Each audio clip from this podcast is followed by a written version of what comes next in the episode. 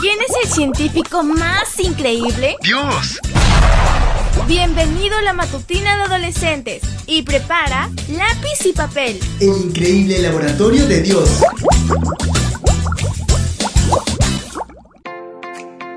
Muy buenos días mis superhéroes de la fe. Hoy es 5 de febrero y la matutina para hoy se titula Pasaporte en mano. Por fe, Abraham, cuando Dios lo llamó, obedeció y salió para ir al lugar que él le iba a dar como herencia. Salió de su tierra sin saber a dónde iba. Hebreos 11:8. Según un informe publicado por la ONU, el número total de inmigrantes internacionales en todo el mundo durante el año 2020 alcanzó los 272 millones de personas, lo que representa el 3.5% de la población mundial. La mayoría de los inmigrantes van a Europa o Norteamérica. Sin embargo, hay países en el continente americano que también reciben personas que emigran de sus países natales. Hace algunos milenios, un hombre también salió de su tierra y se fue a un lugar lejano. Pero él no huía de una guerra ni iba en busca de trabajo. Él estaba obedeciendo una orden que Dios le había dado. Ponte por un momento en el lugar de Abraham. Vives cómodamente en tu casa, con toda tu familia, y de repente Dios se te aparece y te pide que te vayas a un lugar del que nunca has oído hablar, a cientos de kilómetros de distancia.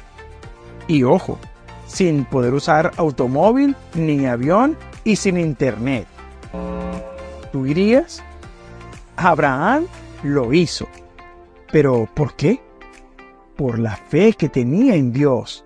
Abraham no sabía a dónde estaba yendo, pero tenía fe en aquel que lo estaba guiando. En la Biblia, en Hebreos 11:10, leemos que Abraham sabía que sin importar dónde estuviera, él era un extranjero en este mundo y su verdadero hogar era la ciudad celestial que tenía a Dios como arquitecto. ¿En qué ciudades del mundo te gustaría vivir?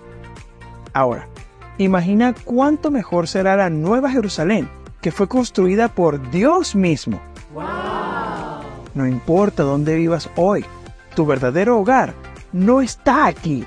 Tu hogar está en el cielo, junto a nuestro bondadoso Padre. Así que, prepárate para vivir allí. Mañana te espero para que sigamos conociendo el fascinante laboratorio de Dios. Divertido. Aprendimos sobre grandes personajes de la ciencia. Amistad, salud, creacionismo y mucho más. El increíble laboratorio de Dios. Esta fue una presentación de Canaan Seven Day Adventist Church y DR Ministries. Hasta la próxima.